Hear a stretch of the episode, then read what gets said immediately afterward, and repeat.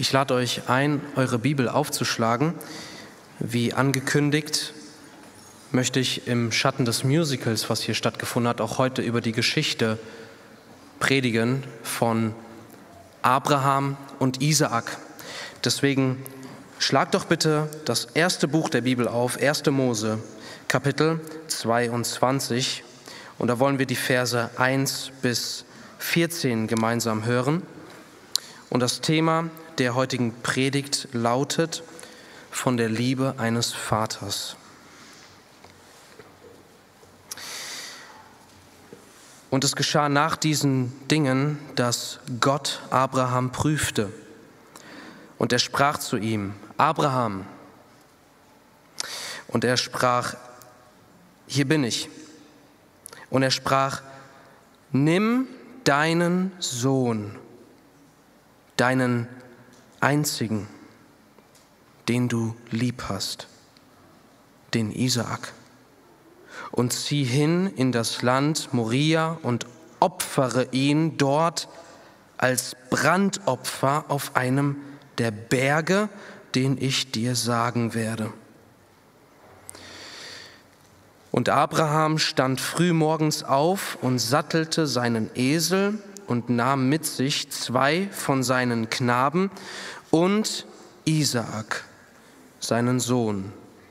Und er spaltete Holz zum Brandopfer und machte sich auf und zog hin an den Ort, den Gott ihm gesagt hatte.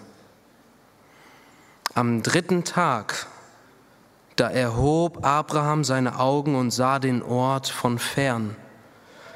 Und Abraham sprach zu seinen Knaben, Bleibt ihr hier mit dem Esel, ich aber und der Knabe wollen bis dorthin gehen und anbeten und dann zu euch zurückkehren.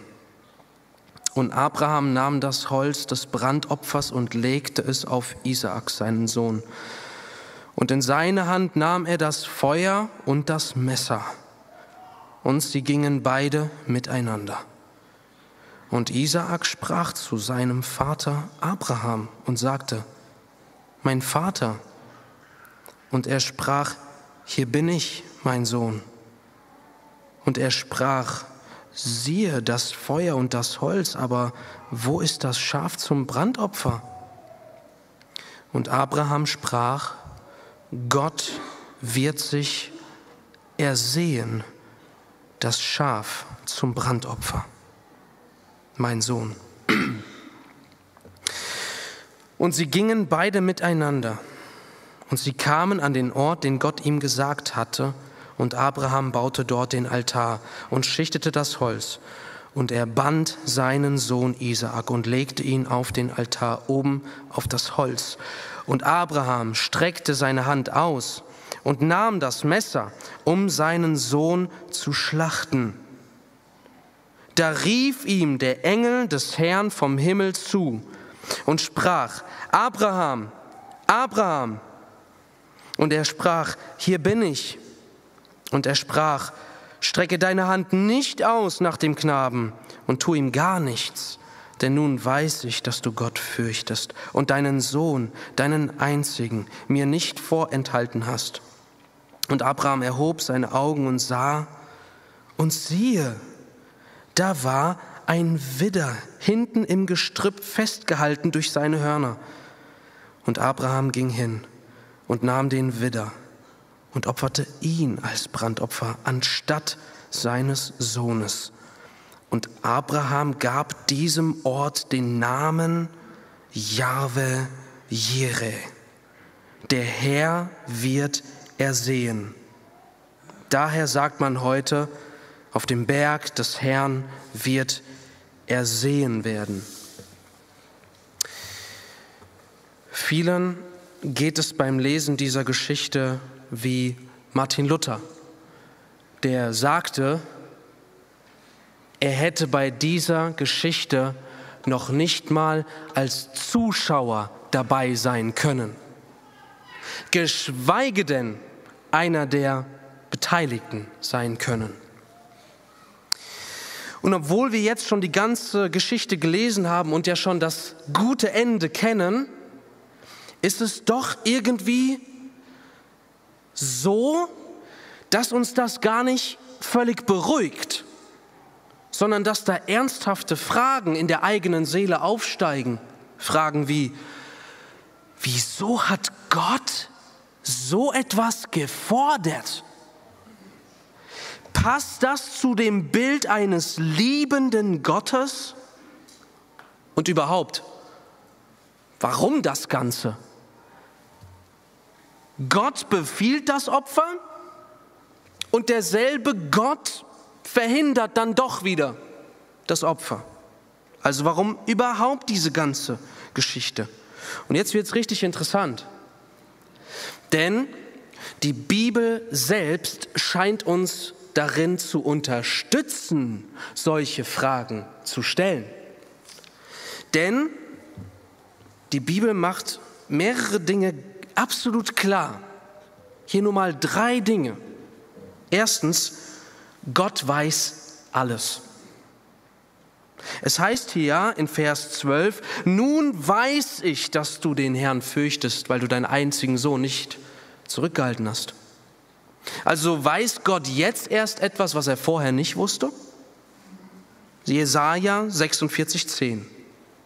Dort spricht Gott, ich verkündige von Anfang an das Ende und von der Urzeit her, was noch nicht geschehen ist. Psalm 139, 16. Dort spricht David über Gottes Wissen, in dein Buch waren sie alle hineingeschrieben. Die Tage, die gebildet wurden, als noch keiner von ihnen da war.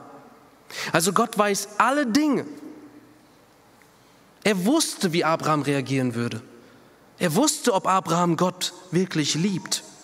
Zweitens, es ist eindeutig, Gott verabscheut Kinderopfer. Jeremia 32, 35. Dort spricht Gott, und sie haben ihre Söhne und ihre Töchter für den Moloch, das ist ein Götze, für den Moloch durch das Feuer gehen lassen. Sie haben ihre Kinder geopfert. Was ich nicht geboten habe und mir nicht mal in den Sinn gekommen ist, dass sie solche Gräueltaten verüben sollten. Gott verabscheut Kinderopfer. Drittens, Gott hatte ein Versprechen an Isaak gebunden und an seine Nachkommen. Erfahren wir kurz vorher. 1. Mose 17, 19. Und Gott sprach, nein, sondern Sarah, deine Frau, Abraham, wird dir einen Sohn gebären und du sollst ihm den Namen Isaak geben. Und ich werde meinen Bund mit ihm aufrichten zu einem ewigen Bund für seine Nachkommen nach ihm. Isaak ist aber hier noch ein Junge. Er hat noch keine Nachkommen und Gott sagt, töte ihn, opfere ihn. Wenn Gott also alles weiß, Kinderopfer verabscheut und nie den Plan hatte, Isaak wirklich zu opfern, was genau passiert dann hier? Nun, ich denke, die meisten hier haben schon mal ein Buch gelesen oder einen Film gesehen, der mitten im Geschehen beginnt. Habt ihr sowas schon mal gesehen? Beispiel, ein Film beginnt damit, du siehst eine Gefängniszelle und da sitzt jemand drin und dieser jemand schreibt irgendwie einen Brief. Wie wirkt das auf den Zuschauer? Es kommen direkt Fragen. Wer ist dieser Mann? Warum ist er im Knast? Ist er schuldig oder ist er unschuldig? Und was schreibt er da in seinem Brief? Und so weiter. Und dann erlebt man, wie Fragen nach und nach erst gelüftet werden, bis eine Geschichte komplett vor Augen steht. Und so ist das auch hier. Wir sind hier im ersten Buch Mose, im 22. Kapitel, in Gottes Geschichte. Es ist Gottes Geschichte, wo wir hier einen klitzekleinen Teil vorgelegt bekommen. Und weil es Gottes Geschichte ist, ist das auch unsere Geschichte, denn wir sind Teil von Gottes großer Geschichte. Du bist Teil von Gottes großer Geschichte. Und wenn wir wissen wollen, was hier passiert, dann müssen auch wir genau das machen, wie wir bei einem Buch oder Film tun, nämlich weiterlesen. Und wenn wir das tun, dann ergibt auf einmal jedes Detail dieser Geschichte völlig Sinn. Und es ergibt nicht nur Sinn, sondern es bringt uns hoffentlich auch zum Staunen über Gott. Isaak sollte einen Nachkommen haben und Gott hatte gesagt, dass er durch diesen Nachkommen, also in, durch diese Blutlinie, die ganze Welt segnen würde. Und warum überhaupt die ganze Welt segnen? Nun, weil die Welt den Segen Gottes verloren hat. Weil die Welt unter einem Fluch Gottes steht. Weil die Welt inklusive jedem einzelnen Menschen, wenn er geboren wird, getrennt ist von Gott. Damit müssen wir anfangen. Damit beginnt auch dieses Buch, nachdem Gott alles gemacht hat. Da passiert eine dramatische, fürchterliche Trennung zwischen Gott und der Menschheit. Und da kommen die Dinge erst hinein als Ergebnis dieser Trennung, wie Tod, Krankheit, Kriege, Krankheiten, Zerbruch, Verletzung und so weiter und so fort. Das ist das, was uns Menschen Tag aus Tag ein beschäftigt. Wir versuchen diese Probleme aus der Welt zu kriegen, sehen aber nicht, dass wir nur an den Symptomen herumdoktern. Und noch nicht mal die kriegen wir weg. Bis heute, an diesem Tag, haben wir keine Lösung, um Kriege zu verhindern, Hunger in der Welt zu verhindern, Krankheiten auszumerzen dafür zu sorgen, dass keine Ehescheidungen mehr passieren, dass keine Familien mehr kaputt gehen. Doch das alles sind nur, und das musst du unbedingt verstehen, das sind Symptome einer viel fürchterlichen Krankheit, nämlich der Mensch ist nicht bei Gott. Und wir sehen, was für Ausmaße das annimmt in unseren Tagen.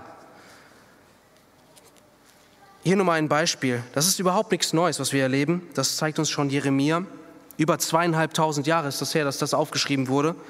Jeremia 2, 27, dort sagt Gott, Sie sprechen zum Holz, du bist mein Vater, und zum Stein, du hast mich geboren.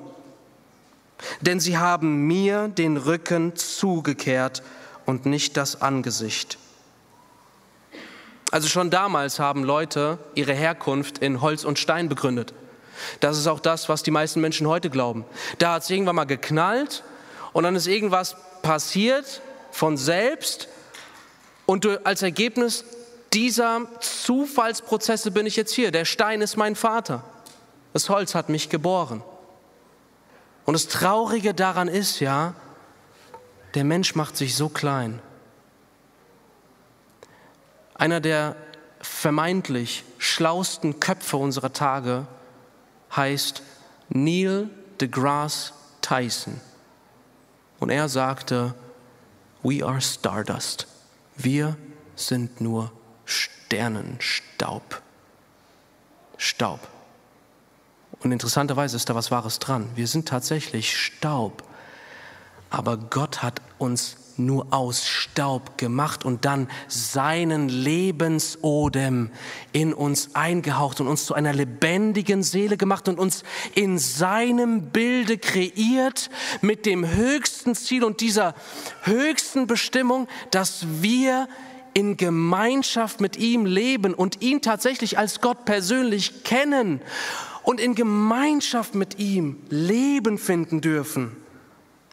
Das ist so traurig. Der Mensch, der sich in unseren Tagen so weit über Gott erhebt und sich selbst zum Maßstab aller Dinge macht, dieser Mensch macht sich ironischerweise so klein und muss von sich sagen, ich bin Staub, der Stein ist mein Vater. Und ich möchte dir heute als allererstes sagen, du bist nicht einfach Staub.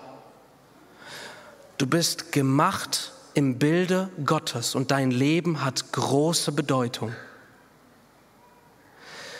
Und du bist für Gott geschaffen, zu so einem hohen Ziel bestimmt. Und solange du das nicht hast, lebst du im Zerbruch dieser Welt. Natürlich, vieles funktioniert hier noch. Das wollen wir gar nicht, wollen wir gar nicht so tun, als wäre das nicht der Fall. Aber es ist so ein bisschen wie mit einem Auto. Ich weiß nicht, wer das hier schon mal erlebt hat. Ich habe das einmal in meinem Leben erlebt. Man fährt, man fährt und man versucht, das Sprit, den Sprit noch so ein bisschen weitestgehend auszureizen, in der Hoffnung, man schafft es doch noch bis zur nächsten Tankstelle. Und dann fährst du und der Motor geht aus und geht nicht mehr an. Keine Energie mehr. Interessanterweise bleibt das Auto aber nicht auf einmal stehen, sondern du zehrst noch von der Kraft des Motors, der bis vor kurzem noch an war. Da ist noch eine Triebkraft, aber es kommt keine neue mehr. Das Auto ist quasi wie tot. Es rollt sich nur noch aus. Und ihr Lieben, so ist das auch mit dieser Schöpfung.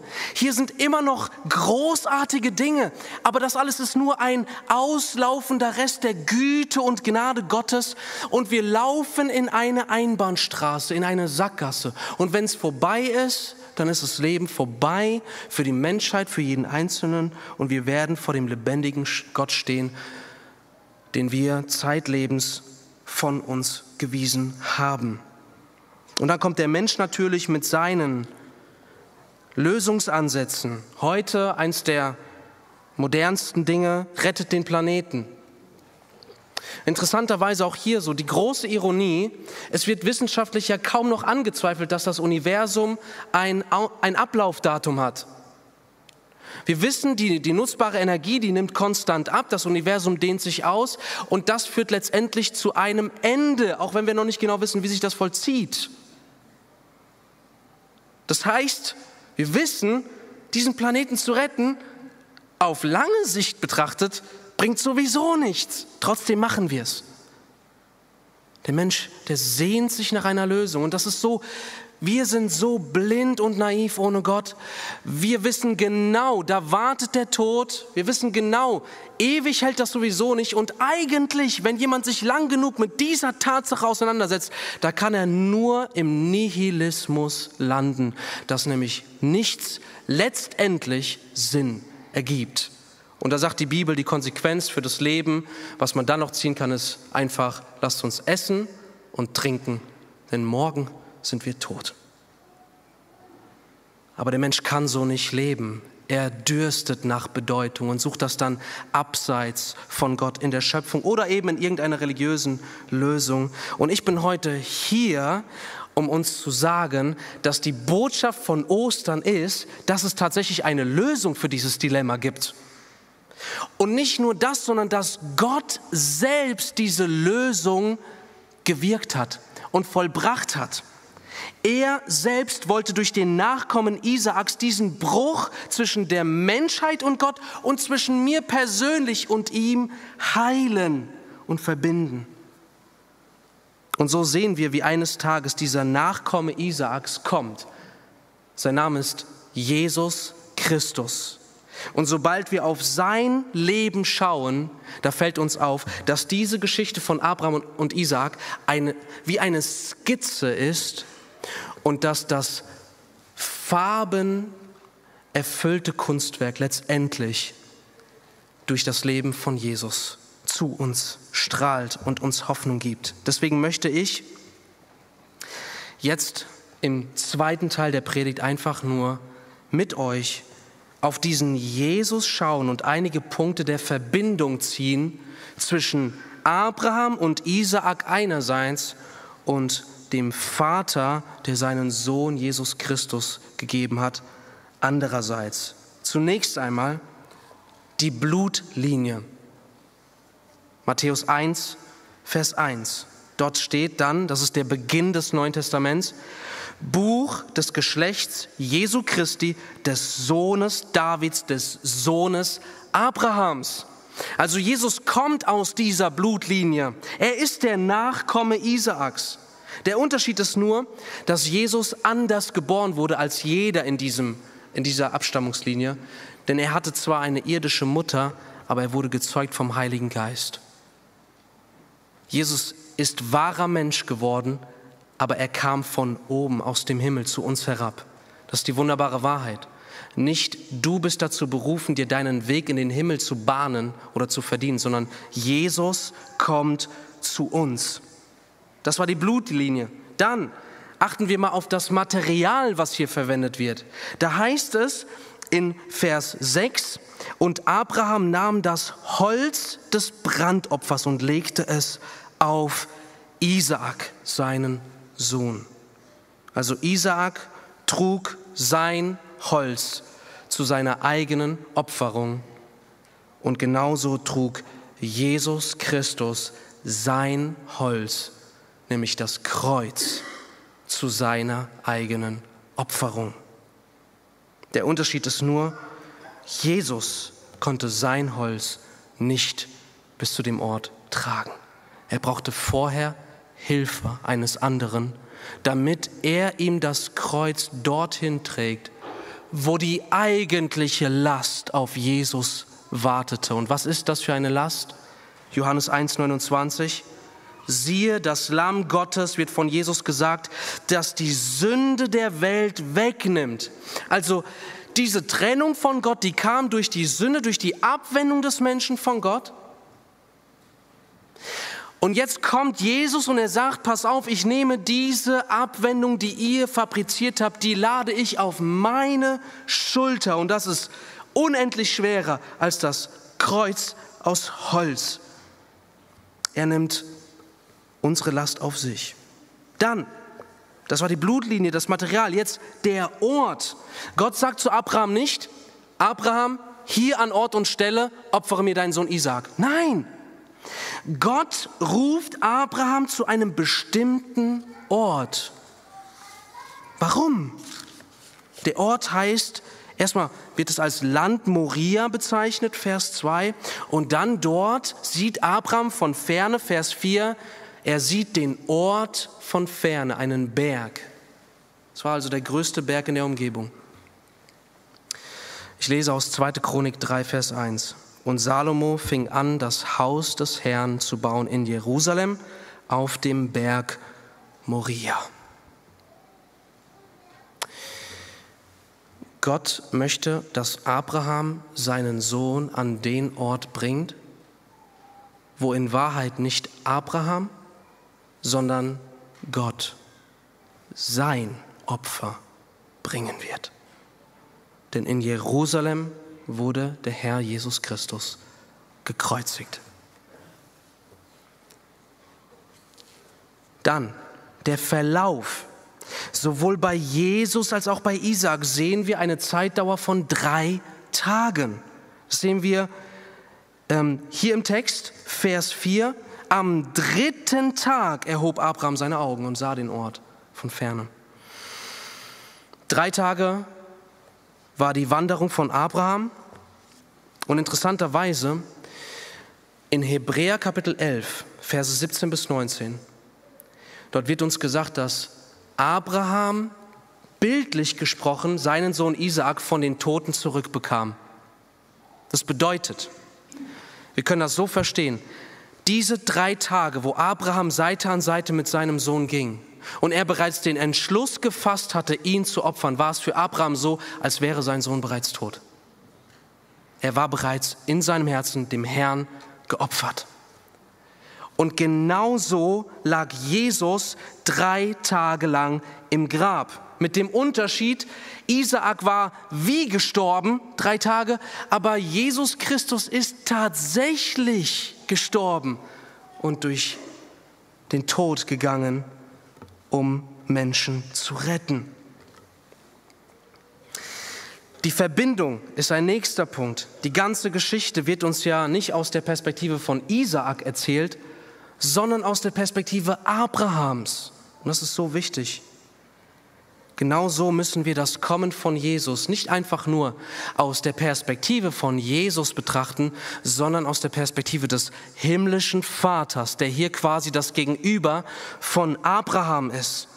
Wir sehen hier, und achtet mal auf die Formulierung, Gott sagt nicht einfach, opfere mir Isaak, sondern als würde Gott so gut verstehen, wie Abraham empfindet, denn er tut es, Vers 2, nimm deinen Sohn deinen einzigen, den du liebst, den Isaak, und opfere ihn mir. Und das Neue Testament halt genau diese Worte wieder. Wir haben es im Musical gehört. Johannes 3, Vers 16. So sehr hat Gott die Welt geliebt, dass er seinen einzigen Sohn gab, damit jeder, der an ihn glaubt, nicht verloren geht, sondern ewiges Leben hat. Und bei der Taufe von Jesus, da öffnet sich der Himmel und der Vater spricht, Matthäus 3, Vers 17, eine Stimme erging vom Himmel und sprach, dies ist mein geliebter Sohn.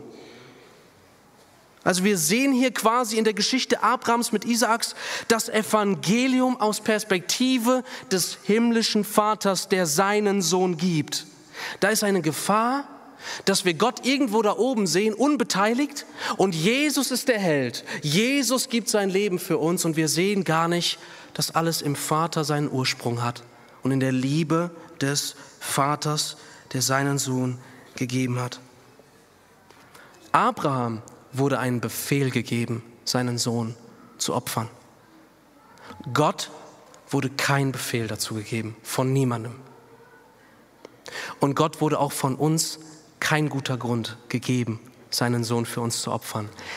Es ist aus seiner freien Liebe zu Sündern, zu den Menschen, dass er sich dafür entschieden hat, seinen Sohn zu geben. Lass uns auch den Aspekt der Liebe hier im Text sehen.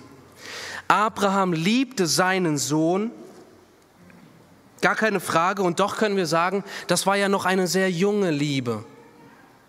Abraham kannte Isaac erst ein paar Jährchen. Abraham liebte seinen Sohn Isaac erst seit ein paar Jährchen. Aber wie ist das mit Gott? Ich weiß nicht, ob ihr schon mal so ein altes Ehepaar gesehen habt. Das ist leider nicht immer der Fall, wenn jemand lang verheiratet ist, muss man auch dazu sagen. Aber es gibt so manch ein altes Ehepaar, wo man anschaut und man weiß einfach, die Liebe ist immer tiefer geworden mit den Jahren.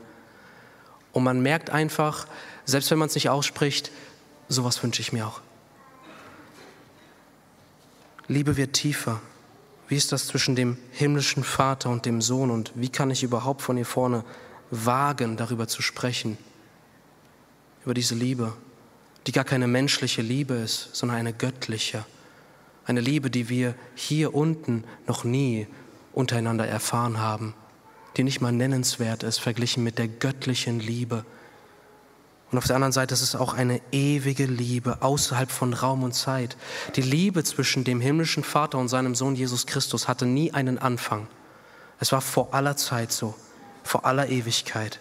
Und doch darfst du wissen, dass du Gott so wichtig bist und ihm so am Herzen liegst, dass er gesagt hat, ich gebe meinen Sohn für dich. Der Aspekt der Opferung ist das nächste. Abraham und Isaak wurden beide verschont. Beide wurden sie verschont. Und sehen wir auch im Text, interessanterweise, Gott gibt den Befehl zum Opfer, aber es ist nicht Gott, der hinterher sagt, stopp, opfere ihn nicht. Habt ihr das bemerkt im Text? Schaut mal in Vers 11.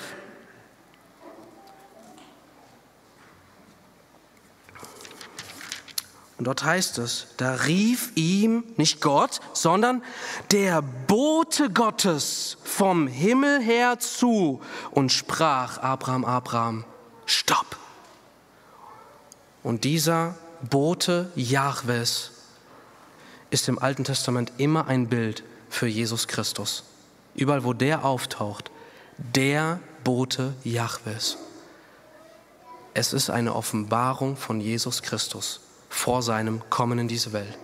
Das bedeutet, was wir hier sehen ist, der Vater sagt, opfere Isaak und dann ruft Jesus Christus vom Himmel her zu Stopp. Und wir wissen, warum er das tut. Er sagt, weißt du was, Abraham, du kannst den Preis nicht bezahlen für den Bund, der zwischen uns ist.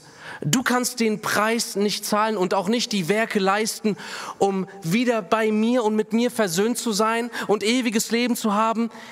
Ich sage dir aber Stopp, denn ich werde das ab hier übernehmen. Ich werde kommen, ich werde bezahlen und du musst Isaak nicht opfern. Und dann sehen wir hier den Namen Gottes, den Abraham ihm gibt. Jahwe Jere. Gott selbst, er sieht sich ein Opfer. Und plötzlich steht da ein Ziegenbock. Und das ist auch so ein herrliches Bild.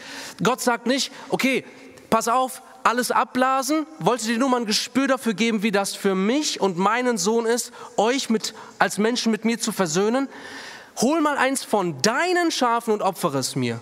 Nein, Abraham muss es nicht mal selbst jagen, er muss es nicht mal aus seinem eigenen Besitz geben, äh, nehmen, sondern das Opfer steht bereit. Gott sagt, ich erledige alles und du tust nichts. Du gibst mir nur das hin, was ich dir bereits gegeben habe.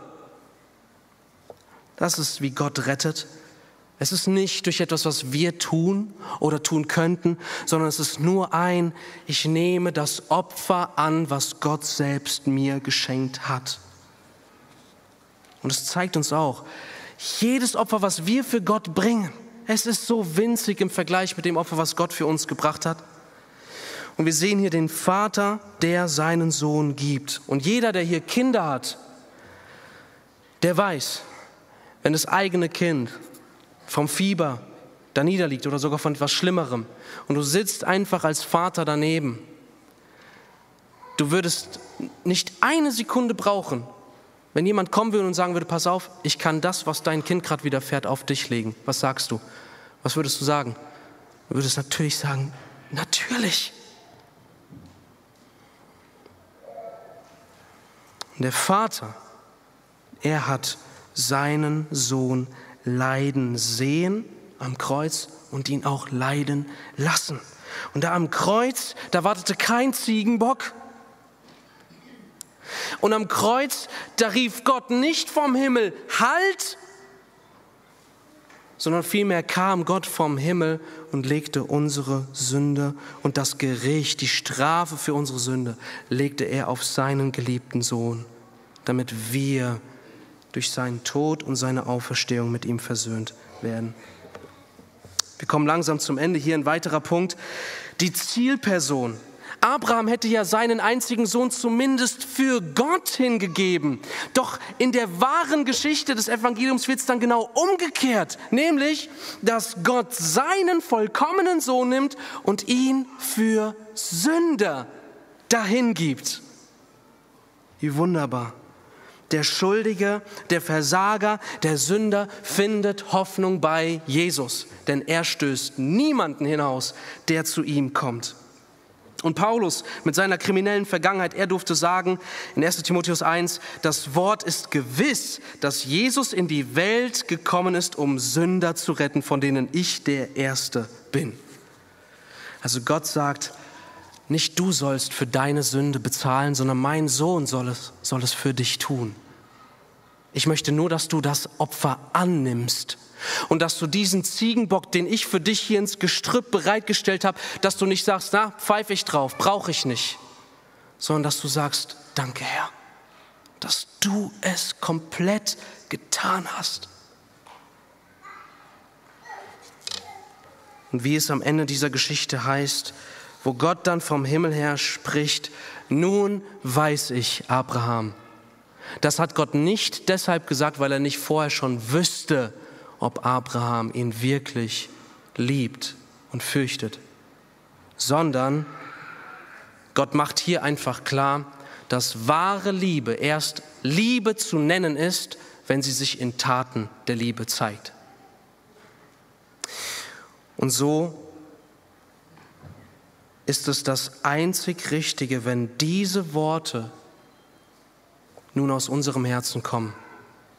Und wenn wir auf Jesus am Kreuz blicken, dass wir sagen, Gott, nun weiß ich, dass du mich wirklich, wirklich liebst. Wenn wir uns nur mal vorstellen, dass die Größe des Opfers von Jesus am Kreuz ein Spiegelbild ist für die Tiefe der Liebe Gottes zu uns, dann müssen wir doch wirklich einfach nur sagen, wie groß muss diese Liebe sein.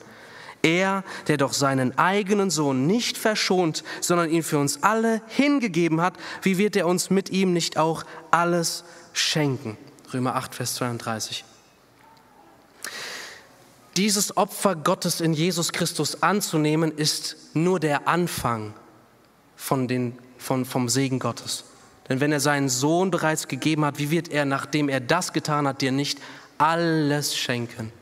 Wenn du das annimmst, dann ist Gott, wie er der Gott Jesu ist, dein Vater, wie er der Vater Jesu ist.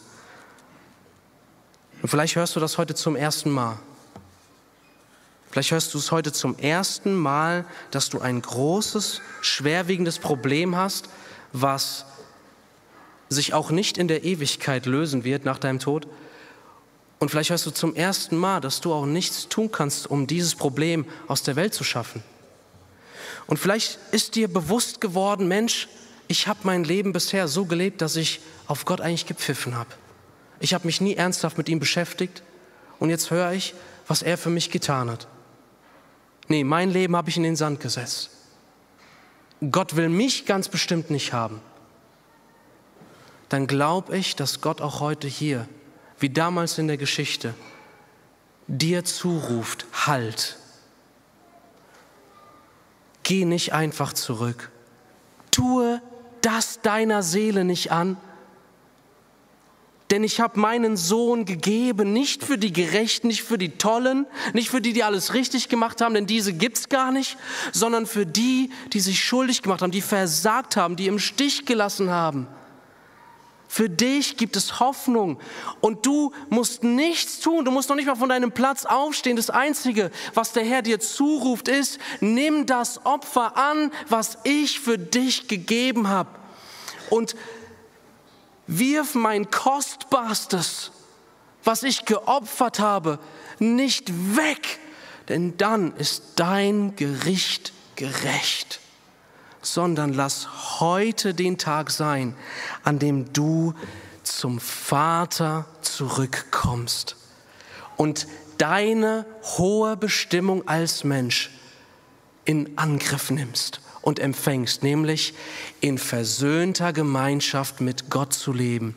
Und nun, wenn auch erst so zum Schluss, das ist die Auferstehung Jesu, ihr Lieben. Denn Jesus ist nicht nur gestorben und hat unseren alten Menschen und unsere Schuld mit sich ins Grab genommen und bezahlt, sondern er ist auferstanden. Und wer an ihn glaubt, der darf Christus, den Auferstandenen, empfangen, dass er in dir lebt und Gott in dir lebt und du eins gemacht bist mit ihm und ein völlig neues Leben leben darfst in Gemeinschaft mit Gott. Und mein Gebet ist, dass Gott dir das schenken möge.